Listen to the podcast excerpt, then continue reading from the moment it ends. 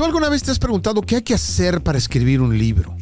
Eh, ¿Qué hay que hacer para convertirse en periodista? ¿A ti te gusta el periodismo? ¿Te gusta informarle a otros seres humanos lo que pasa en el mundo? ¿O también te interesa saber si eres mexicano, si vives en Estados Unidos, donde quiera que veas hacia dónde va la política de tu país? ¿Nos va a ir bien? ¿Nos va a ir mal? Bueno, mi invitada de hoy tiene mucha sapiencia en lo que tiene que ver a detectar cuando los gobiernos o los que dicen que nos mandan y que nos hacen hacer y decir cosas no van por buen camino. Ella nos va a platicar mucho de esto, así que, ¿te parece? Vamos a verlo.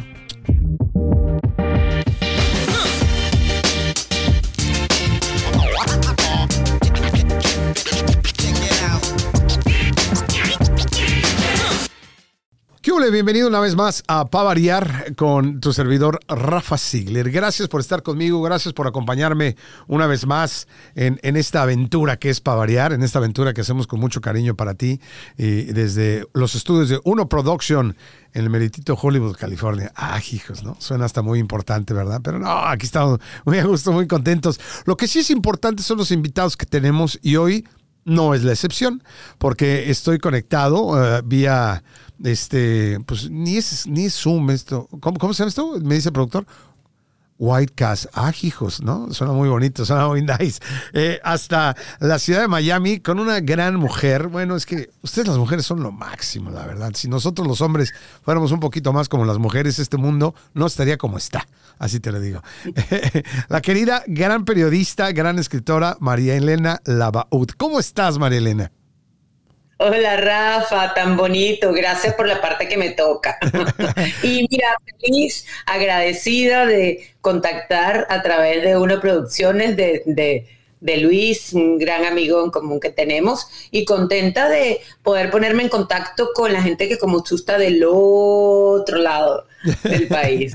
no, no, qué lindo y qué, qué lindo que, que, podamos conocerte más, ¿no? Porque esto es una aventura en donde, digo, yo conozco tu trayectoria, pero por donde vamos a tratar de conocerte un poquito más como persona, porque para nombrar algunas de las cosas que ha hecho Marilena, ahora sí que tengo que ponerme mi acordeón porque si trato de aprendérmela, señores, pues imagínense. Hombre, no. como les digo yo, por eso me dedico a lo que me dedico, porque no tengo memoria. No, no es cierto, porque como actor hay que aprenderse muchas cosas. Pero mira, ella es venezolana, obviamente, de la hermosa tierra de Venezuela, que le tengo gran cariño porque ya lo he platicado mucho aquí. Me quería, imagínate que yo fui a hacer programas de comedia a tu país, mi querida Marilena, ¿no? Qué Entonces, rico. bueno, es increíble. Bueno, ella es, tiene un posgrado en ciencia política, eh, es este eh, eh, autora de libros como Días de Rojo, este, en Venezuela, en Colombia, La Habana sin tacones, otro libro, ganadora del Latino International uh, Book Award en 2016 en la categoría de Best Latino uh, Focus Nonfiction. Uh, bueno, también tienes otros eres escritora independiente, has sido también corresponsal de ECO en México, de Televisa, y también corresponsal como periodista colombiana en QAP, fundadora del canal de noticias Globovisión en Venezuela. Esto por nombrar algunas de las tantas cosas que hace. ya, que- ya, hombre, que no se nos va el tiempo. Oye, pero, pero yo, yo como digo, eh, la verdad, pues eh, empezaste a qué edad, a los dos años, mi querida Marilena, qué bárbaro, porque Lo tanto así, lo importante, Rafa, es que no se me note. no, no, no, nada más, no, no, ¿qué se te nota si eres una mujer muy bella, muy joven? ¿No? Mira, y, dime. Yo empecé a trabajar a los 17 años. Ok. Eh, me gradué a los 28, pero ya a los 28 ya estaba trabajando en el periodismo, que es lo que me gustaba, Ajá. aunque mi sueño siempre era convertirme en una gran escritora. Eso es lo que yo quería. Y Ok. elegí periodismo porque digo, bueno, tengo que escribir y es lo que amo hacer. Ok. De hecho, estudié la especialización en periodismo escrito, no audiovisual, pero como uno propone y Dios dispone, De acuerdo. pues, trabajando 20 años en la radio y la televisión Ajá. y nada que escribí el libro de mis sueños hasta que en el 2009, cuando, cuando la situación de Venezuela se comprometía cada vez más, dije, bueno, o arranco ahora o nunca. Y entonces, esa primera novela que tú mencionaste, Días de Rojo, surge de la experiencia que yo tuve con mi ex esposo, que fue mi compañero de noticiero durante todos los 20 años Ok. y éramos los dos corresponsales internacionales al mismo tiempo, ¿no? Teníamos una agencia de corresponsalías y trabajamos con Televisa desde que surgió ECO, que como tú sabes fue una cadena de noticias 24 horas que compitió, apenas salió CNN en español. De acuerdo. Eh, Televisa creó ECO, tenía 80 corresponsales alrededor del mundo. Era increíble, Jacobo Saludowski estaba, era uno de los cabezas, ¿no? Ajá. Totalmente, era una operación muy ambiciosa y yo te puedo decir que aprendí un montón con mis colegas de México, a donde estuve yendo una vez por año mientras duró. Y, bueno, hacíamos ese, e, esa corresponsalía, por supuesto, cuando hubo el golpe de Estado en Venezuela en el 92, Norberto y yo salimos a cubrir todo aquello desde, nos enteramos muy temprano. De hecho, las primeras imágenes que salen de esa tanqueta atravesando las escalinatas hacia el Palacio de Gobierno. Wow, son, son icónicas esas imágenes. Ajá. Sí, y la de la puerta del Palacio de Miraflores doblada, esas las hicimos nosotros. Entonces, ese libro es una novela de autoficción donde yo cuento lo que vivimos esa noche y, y un poco lo que, en mi opinión, se nos venía encima con todo este asunto, ¿no? Y ya luego, gracias a Dios, una vez que comienzas, no quieres parar, ¿no? Publiqué ese primer libro, todo fue muy bien, fue récord de ventas. Luego un editor me pidió que viajara a Cuba. Imagínate, en el momento en que Chávez y Fidel estaban en el idilio más, más grande, en este bromance, como le dicen aquí. Ajá. Bueno, me proponen ir a Cuba y yo con un programa de opinión política, dando la guerra todos los días, dije, bueno, me fui de todas maneras, me fui, estuve en La Habana tres semanas recorriendo la calle, hablando con la gente en la calle, no con políticos, no con, no con activistas. No, con los ciudadanos de a pie, ¿no? Por eso el libro se llama La Habana sin tacones. Okay. Y bueno, hice este libro donde mi intención fue contarle a mis venezolanos lo que se nos venía si seguíamos votando por este hombre.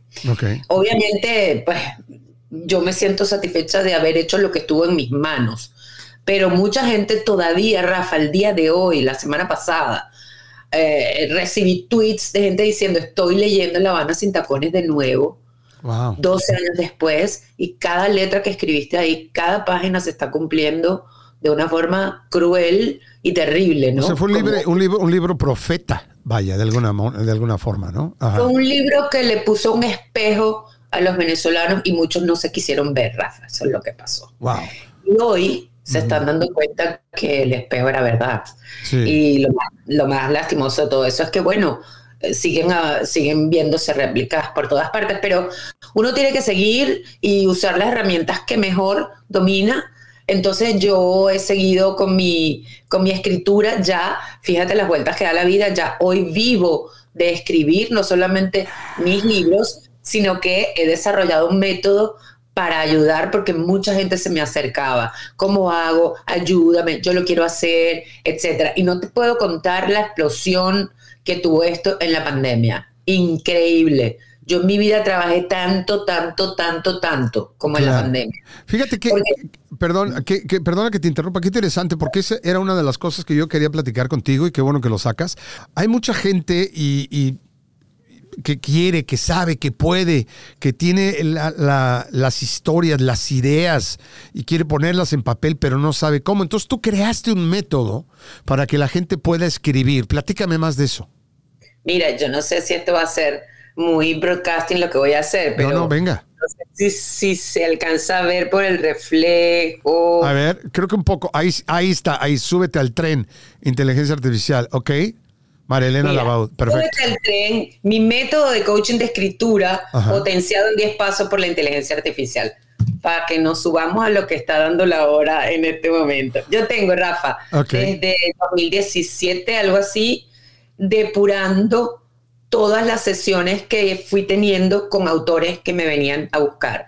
Entonces, finalmente, con mi experiencia de periodista, que, que, que me dio muchas herramientas, decidirme a mi zona de confort para poderme expresar mejor. Y mi zona de confort como periodista es preguntar. Entonces, mi método, Mira qué interesante eso. Es el primer consejo, pregunta. ¿ok? Mi método se basa en cuestionarios. Obviamente cuando yo te atiendo a ti y nos sentamos, Rafa, vamos a hacer una primera sesión y conversemos, platiquemos, como dices tú, ¿por qué y para qué quieres hacer este libro? Entonces, cada pregunta viene dada por la respuesta que tú me das hasta que encontremos el hilo de Ariadna que nos va a permitir estructurar esa historia. Este método de preguntas personalizadas, yo sin embargo, con el tiempo hice como una, un esquema general, ¿verdad? Que en cada caso particular, porque me ha tocado hacer libros con un eh, businessman, pero me ha tocado hacer libros con una mamá que tuvo que cambiar su vida porque tenía un hijo enfermo, como me ha tocado cada caso es distinto, más sin embargo, hay requisitos comunes denominadores que hay que cumplir. Entonces, el método se basa en preguntas muy específicas que te van a ir permitiendo despejar el panorama, ir teniendo una noción de estructura, saber cuál es tu propósito, que es muy importante, porque si el lector no lo tiene claro, el lector menos. Ahí se va a perder la inmensidad de historias que pueden ser hiper interesantes, pero si no están bien contadas, tú sabes perfectamente. Sí, por supuesto, claro. ¿Cuál es el resultado? Entonces, sí, estoy lista para sacar este libro. Antes no lo hice porque dije, bueno, si mi, si mi argumento de posicionamiento es que yo soy un coach personalizado, ¿cómo voy a salir a publicar un libro con todo mi método? Pero desde que surgió el repunte y el tema y la explosión en noviembre pasado de todo este asunto de la inteligencia artificial que yo he estudiado en la medida de mis posibilidades, dije, es el momento de sacarlo, porque no es, no se trata de que la inteligencia artificial, porque a mí todos mis amigos empezaron a mandarme, tú sabes, links diciendo, ahora la inteligencia artificial me hace el libro en cinco minutos. Y yo, perfecto. Ve a ver si el libro. Felicidades. Te felicito. Obviamente me puse a estudiarlo y llegué incluso, Rafa, porque este es mi trabajo, a la biblioteca de Estados Unidos donde se maneja el tema del copyright, a ver qué tenían que decir ellos en relación a esto que está pasando con el tema de los libros. Y resulta que ya empezaron a regular, ya empezaron a regular, entonces ya cuando eh, introduces la solicitud para que te otorguen tu derecho de autor, te hacen una cantidad de preguntas y tienes que decir la verdad, como todo en este país, no como en los nuestros. Claro. Que uno, que uno miente descaradamente e impunemente. ¿no? Entonces ya ellos comenzaron a regular. Usted tiene que decir, y, la clave al final de todo es que lo entendí y por eso quise hacer este libro, es la curaduría que tú le des a la inteligencia artificial. Porque yo cogí mi método, cogí la parte básica y me puse con el chat GPT. Le dije, ok, este es mi método base, vamos a replicarlo para libros infantiles. Y ella me soltó una lista. Y yo agarré esa lista, copié y la fui guardando. Ahora vamos a replicar para libros de ficción. Me soltó la lista.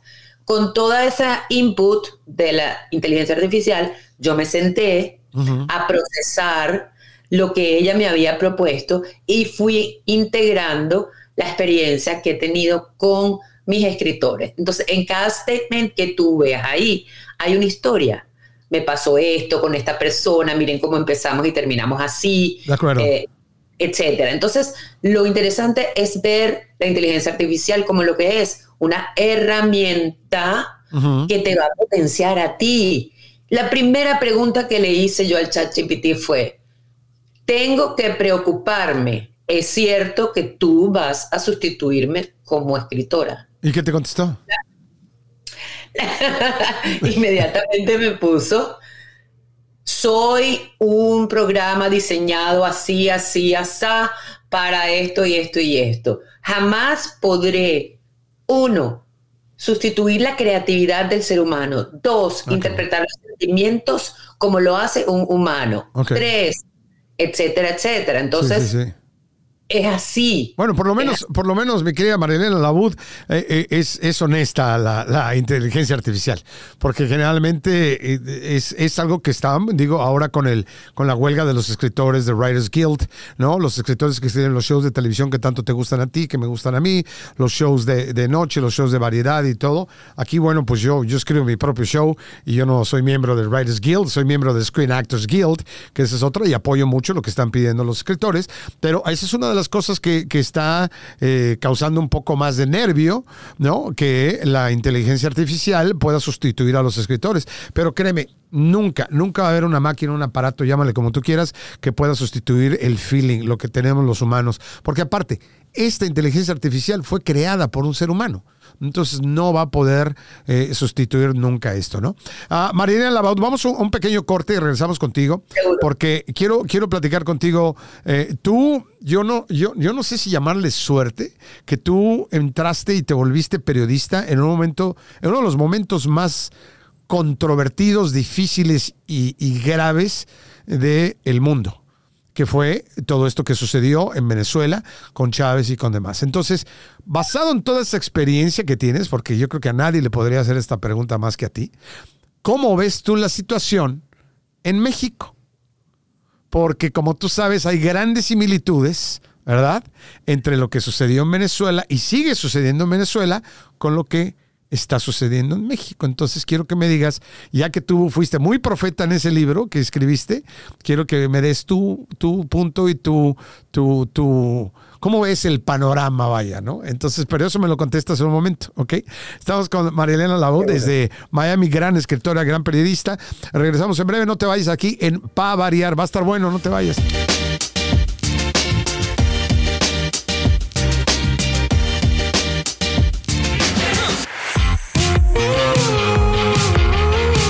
Cristina Olvera y aquí en Uno Productions estamos creando contenidos para la comunidad latina.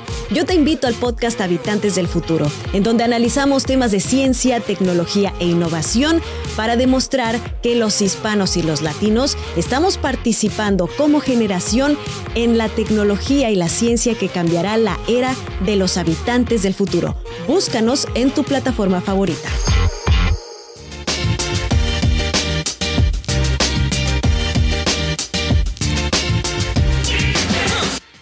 Y aquí estamos de vuelta en Pavariar y estamos con Marielena Lavaud, periodista, este, escritora.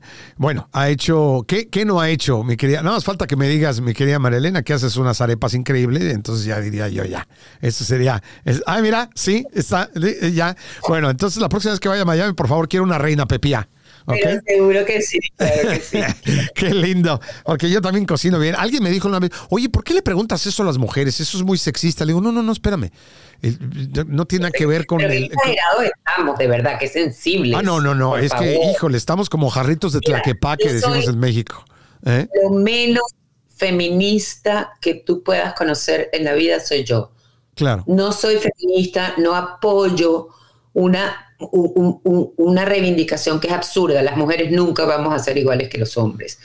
Porque son mejores ustedes. Es otra cosa. claro. somos, somos dos seres humanos completamente distintos y eso es lo que nos hace increíbles y eso es lo que hace que esta vida sea tan interesante porque pensamos distinto. Los hombres son de Venus, las mujeres son de Marte. No sé si es al revés, igual lo tengo mal. No, pero, pero, entonces yo, yo, creo que por ahí va la cosa. Pero, pero bueno, eh, de acuerdo a tu experiencia, nos platicaba Marilena Labot, si apenas nos estás viendo, nos estás escuchando, este, pues que ella, ella pues estaba metida de, lleno en el periodismo cuando sucedió todo lo que pasó en Venezuela con, con Hugo Chávez, ¿no? y, todo este movimiento terrible populista que, que, hasta la fecha pues se sigue arrastrando, ¿no? y, luego, pues como tú dijiste, tú, tuviste la oportunidad de ir a Cuba cuando se vivía este idilio entre Fidel Castro y Hugo Chávez, ¿no? Entonces, eh, pues qué mejor que tú para, para contestar esta pregunta que hicimos antes de irnos al corte, ¿no? ¿Cómo ves la situación en México? ¿Cómo ves el futuro de la política en México, porque no podemos negar que hay grandes similitudes eh, en muchos aspectos en lo que se vivió en Venezuela al principio de esto que parecía un espejismo bello y lo que sucedió después y lo que fue la realidad. ¿Cómo ves tú el, futuro? Muy, muy comprometido, Rafa, te soy sincera. Y he llegado recientemente a un clímax de preocupación muy dañino, porque entonces entras tú a afectarte la salud y eso no es conveniente. Cierto, fíjate. Luego de de angustia al ver la réplica que ha generado la, el desastre del secuestro que vive Venezuela a manos de una banda criminal, porque esto no es un proyecto político, esto no es una nueva clase política, esto es eh, un narcoestado, un país secuestrado por una banda criminal con vínculos en células de esa misma banda criminal en muchos de nuestros países, escudados en una supuesta ideología reivindicativa de los que menos tienen, que nunca ha sido históricamente la solución para la torta, y aquí va la segunda parte, que hemos puesto con partidos que han monopolizado el poder en nuestras democracias durante 75 años, creo que fue en México la hegemonía del PRI, no sé, 157 años fue en Colombia de Partido Liberal y Conservador alternándose el poder y no siendo consecuentes con la esencia de la democracia, que es derecho y libertad para el pueblo y protección. Entonces hemos fallado, hemos fallado en Venezuela, hemos fallado en México, hemos fallado en Colombia, hemos fallado en muchos de nuestros países y esa es la causa. Ahora, ¿esta es la solución? No, esta no es la solución. Yo no puedo comprender cómo después de la experiencia venezolana, porque ojo, todos hemos tenido a Cuba ahí hace 70 años. Sí, por supuesto. Todos todos hemos tenido a Cuba y hemos mirado para otro lado. Es que dicen, dicen, ¿no? Bien dicen que nadie experimenta en cabeza ajena, ¿no? Y, como dices, tú dirías, vamos a aprender, ¿no? Y yo creo que de todos los animales de la faz de la tierra, del reino animal, los humanos somos los que menos aprendemos. Los que a veces, dice hasta la canción, tropecé de nuevo y con la misma piedra, ¿no? Eh, eh, somos, somos los únicos que realmente vemos eh, lo que le está pasando al prójimo, a alguien más, y no lo tomamos como experiencia para decir, ah, no voy por allá, sino todo lo contrario, parecería que eh, este libre albedrío que nos dio, este, llámale Dios, llámale la naturaleza, quien tú quieras, pues lo tenemos muy equivocado muchas veces, ¿no, María Elena? seguro, eh, seguro, estoy segura de que es así, coincido contigo. Pero si, si yo me pongo a a, tratar de sacar una conclusión, yo elijo pensar, eh, decido pensar que a pesar de que, por ejemplo, Petro y López Obrador se parezcan en las miles de veces que intentaron llegar al poder y no pudieron hasta que al final, hombre, al final lo lograron. En eso se parecen, se parecen muchísimo en, en, su, en su proyecto ¿verdad? Yo elijo pensar que en México esto sea un, como lo deseaba yo para mi país, que fuera un, un, desgraciado paréntesis de nuestra historia. Solo un paréntesis. De acuerdo. Porque yo, yo admiro mucho al pueblo de México porque tienen los zapatos en su puesto, tiene el corazón en su tierra. Y, y entiendo por qué se buscan alternativas como estas en un momento dado con el voto. Entiendo eso. Pero también sé que no se juega con la gente y que ah, si tú me, si tú me pones a comparar eh, Colombia con México, yo diría que es más probable que México se levante ante todo que Colombia. Ahora, acabas de decir algo muy importante y quiero retomarlo. retomarlo. tú dijiste, nos equivocamos aquí, nos equivocamos allá, nos equivocamos en Colombia, nos equivocamos en Venezuela y todo esto y esto y esto en Latinoamérica. Pero nos equivocamos. ¿Quiénes nos equivocamos? ¿Nos equivocamos los que están en el poder? O sea, se equivocaron, digo, yo no estoy, ¿verdad? Pero, o, nos equivocamos nosotros, el pueblo, los pueblos. ¿Quién, ¿Quién crees tú? Porque por ahí dicen también que cada quien tiene los gobernantes que se merece o cada quien tiene lo que se merece. Entonces, ¿quién se ha equivocado en estos países? Que cada pueblo tiene el gobierno que se merece. De acuerdo. Sí.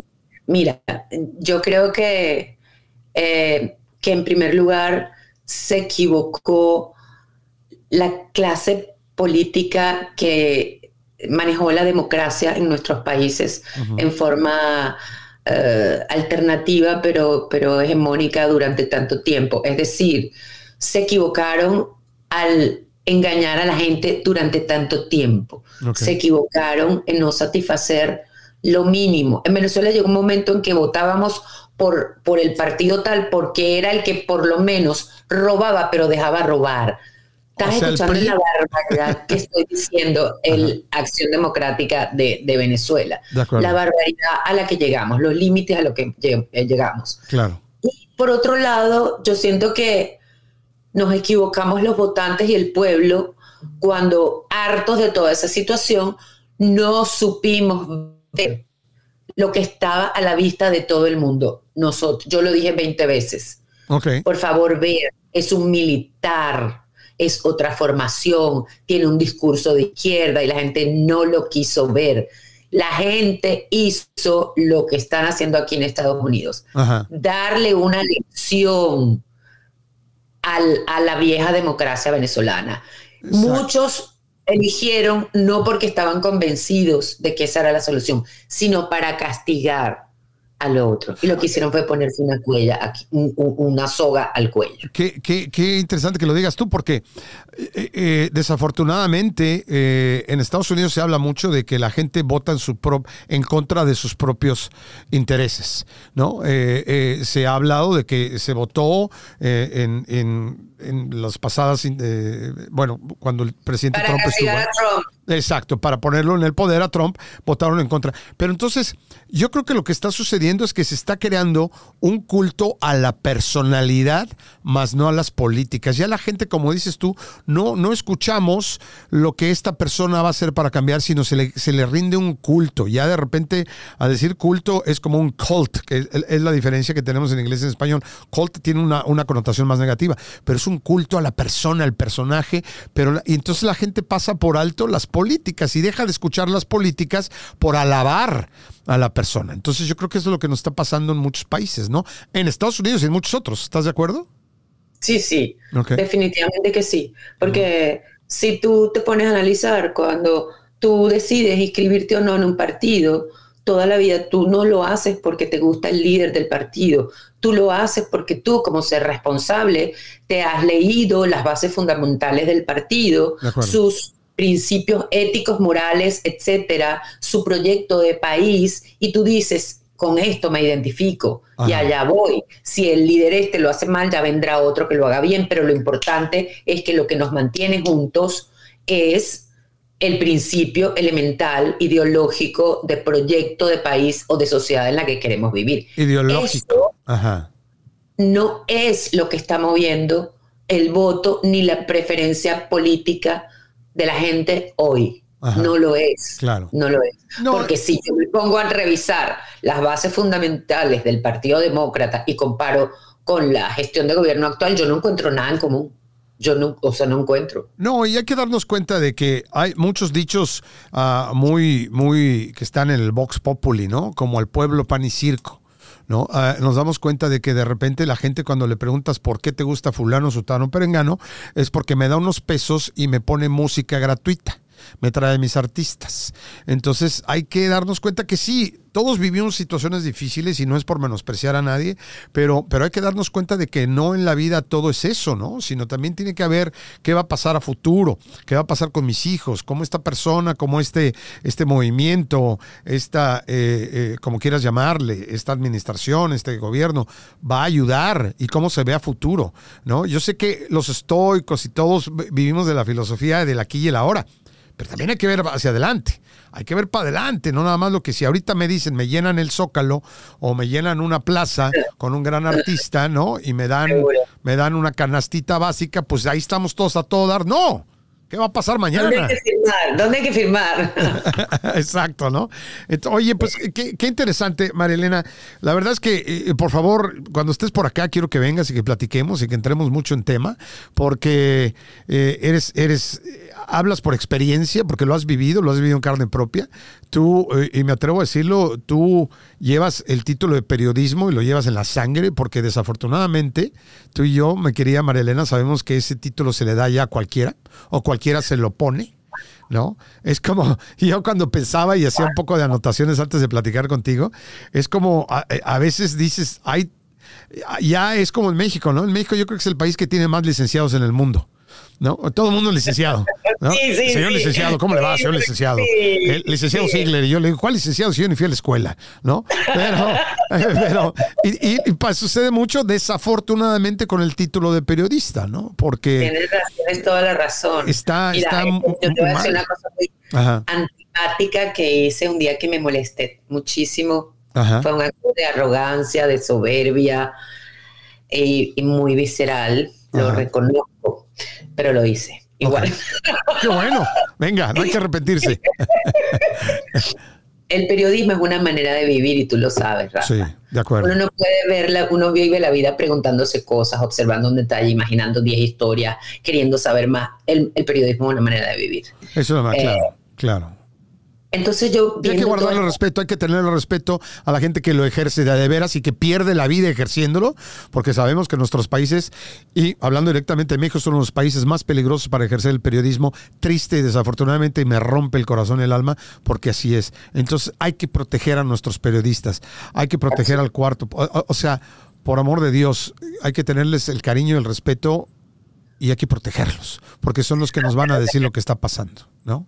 Absolutamente. Entonces tú, cuando tú sabes eso, cuando tú sabes lo que duele, lo que cuesta, el sacrificio que impone, y tú ves este desmadre en las redes sociales, que uno no sabes eh, eh, si lo que pasó, pasó de Y ahora con toda esta tecnología, si la foto es verdad, si no es verdad, si pasó, si no pasó, a quién le crees, cómo es la cosa. Todo el mundo entrevista, todo el mundo sabe de todo, todo el mundo es periodista, todo el mundo es reportero de calle. Entonces yo puse un tweet que decía, mañana decidí que voy a hacer una operación de corazón abierto. Me voy a presentar, voy a agarrar el bisturí, porque bueno. Pues digo, yo vi un tutorial, ¿no? En YouTube. Sí, un tutorial en YouTube. Y bueno, como el bisturí lo venden no sé dónde y no sé cuánto, porque ahora todos somos periodistas, pues todos sabemos preguntar, todos sabemos, no es así. Claro.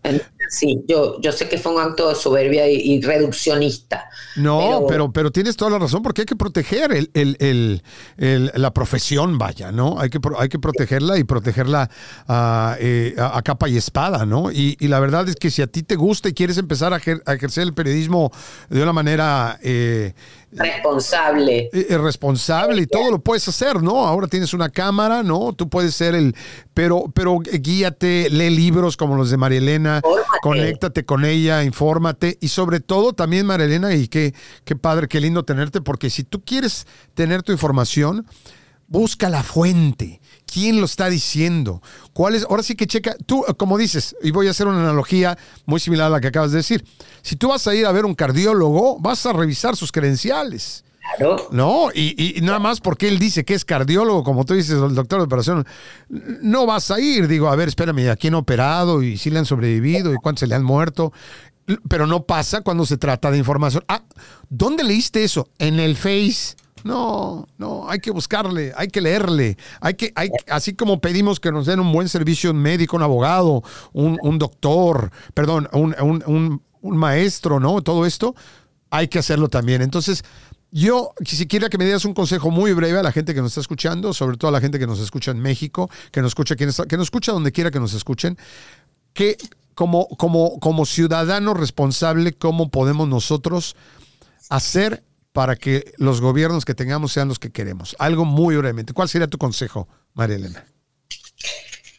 Yo eh, cada día estoy más convencida de que estamos en un capítulo histórico de la humanidad, del, país, del, no de un país, del planeta entero, donde si no, si no somos conscientes de la fuerza y el poder que tienen las gentes, como dicen en México, las personas, cuando se unen con un propósito común, si no tenemos conciencia del poder que eso significa, no vamos a llegar a ninguna parte. Porque la única manera de cambiar eso no es sentarse a esperar que el gobierno venga y me diga, es exigir en base a los derechos que ya tenemos, no permitir, exigir.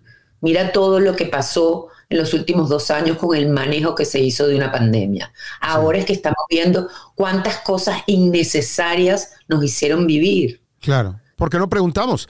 Porque acuérdate que no hay mejor manera de, Quedamos con lo que nos dieron así, ¿cómo hacer eso? Exacto. No, y aparte, porque no hay mejor manera de, de manejar a la gente que con el miedo. Entonces démonos cuenta cuando alguien está queriendo manejar con el miedo, ¿no? Y el miedo paraliza, te paraliza hasta el punto de que no investigas. Claro. Yo, yo recuerdo perfectamente que yo pasé noches en la terraza investigando, leyendo, para poder, porque mi hija me preguntaba, ¿qué piensas? Y yo, ya va, porque esto no me lo creo completo, esto tampoco me lo creo completo, leer, buscar, hasta sacar una conclusión y decir, voy a tomar esta decisión con plena conciencia, asumiendo mis propios riesgos, pero esta es mi decisión y se acabó. Ahora, si tú no piensas, no lees, no preguntas, te llenas de miedo en un minuto y no exiges, entonces no vamos a cambiar nada. Yo digo que en esta era el protagonista es el ciudadano, el ser humano, el ser humano, porque aquí todo se está desviando, Rafa. aquí la gente la tienen cambiada, los principios no los tienen cambiados, la prioridad no las están poniendo y no estamos diciendo lo que, lo que pensamos, nos estamos tragando montones de sapos sin hacer nada. Y eso no puede pasar. De acuerdo. Y, yo, yo agregaría lo que tú acabas de decir del ser humano. Cuando tomes decisiones, cuando se trata de eso, acuérdate que vives en una comunidad. Hay que acordarnos que vivimos y que somos dependientes el uno del otro y que tenemos que protegernos el uno del otro. Claro, somos seres sociales. Entonces, ah, dicho eso, cuando tomes una decisión, piensa no nada más en ti. Y digo, lo digo por mí, ¿no? Me hablo a mí mismo, no te hablo a ti, no, no estamos aleccionando a nadie, ¿no? No se trata de eso. Pero eh, eh, hay que pensar en que también tenemos gente, no nada más de nuestra familia, sino al lado, arriba, adelante, en todos lados, y hay que tratar de tomar decisiones que nos beneficien a todos, no nada más a uno como persona. ¿no? Oye, María Elena Lavaud, qué lindo haberte tenido. Gracias por haber estado aquí en Pavariar. Una plática sabrosa. La próxima, este, por favor, aquí en el estudio vienes, nos sentamos, echamos una plática larga y todo, y te agradezco tu paciencia para recibirnos ahí en tu casa. Y este, y te mando un, abrazo enorme. Y dame por favor tus redes sociales donde la gente te puede seguir para eh, ver más y la gente que quiera ver tu libro para aprender a escribir. Ajá. Venga, y tú también. ¿Cuándo vamos a hacer la sesión para empezar a escribir tu libro? Ya, no, en, olvidar. en las siguientes dos semanas, sin bronca. ok.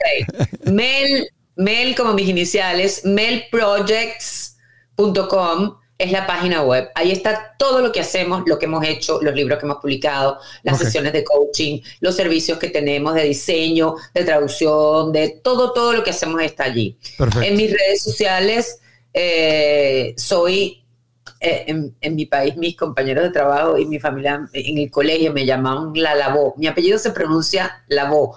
Entonces yo soy La Lavó. ¿Y dónde, dónde está la lavó cuando viene la lavó? Entonces, mis redes son la lavaud. En Twitter, en Instagram, la lavaud. La lavaud con B chica, ¿eh? Con B chica, la lavaud.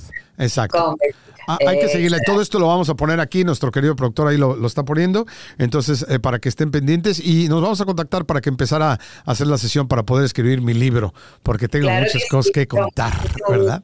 Qué bueno, qué bueno. Claro que sí. Te felicito. Además, no tienes excusa porque hoy en día están todas las herramientas ahí. No tienes que esperar por una editorial. Tienes, puedes hacerlo todo tú mismo con profesionales que te ayuden, por supuesto, pero no depender de nada. En este caso, como la querida Mariela, la, la, yo te decía, pero la babot, ¿no? La babut. Exacto. Gracias, que Dios te bendiga. Gracias, Rafa. Gracias. Un abrazo. De veras, bendiciones hasta allá. Y gracias a ti, gracias por haber estado aquí conmigo. Acuérdate de dejar tus comentarios, cuéntanos y, compártenos y escúchanos. Y créeme que para mí es un honor y, te lo digo con mucha humildad, el que tú tengas el rato y el tiempo de, escucharme, de verme y, de, estar, de estar, porque lo más importante es no ser ni nada, sino estar. Gracias, Dios te bendiga. Pavariar con Rafael Ziegler es producido en los estudios de Uno Productions en Glendale, California. Producido por Rafael Ziegler y Christian Walter. Producción ejecutiva Luis Medina. Productora asociada Aleira Thomas. Postproducción Carlos Knight para variar, es una producción de Uno Productions Inc.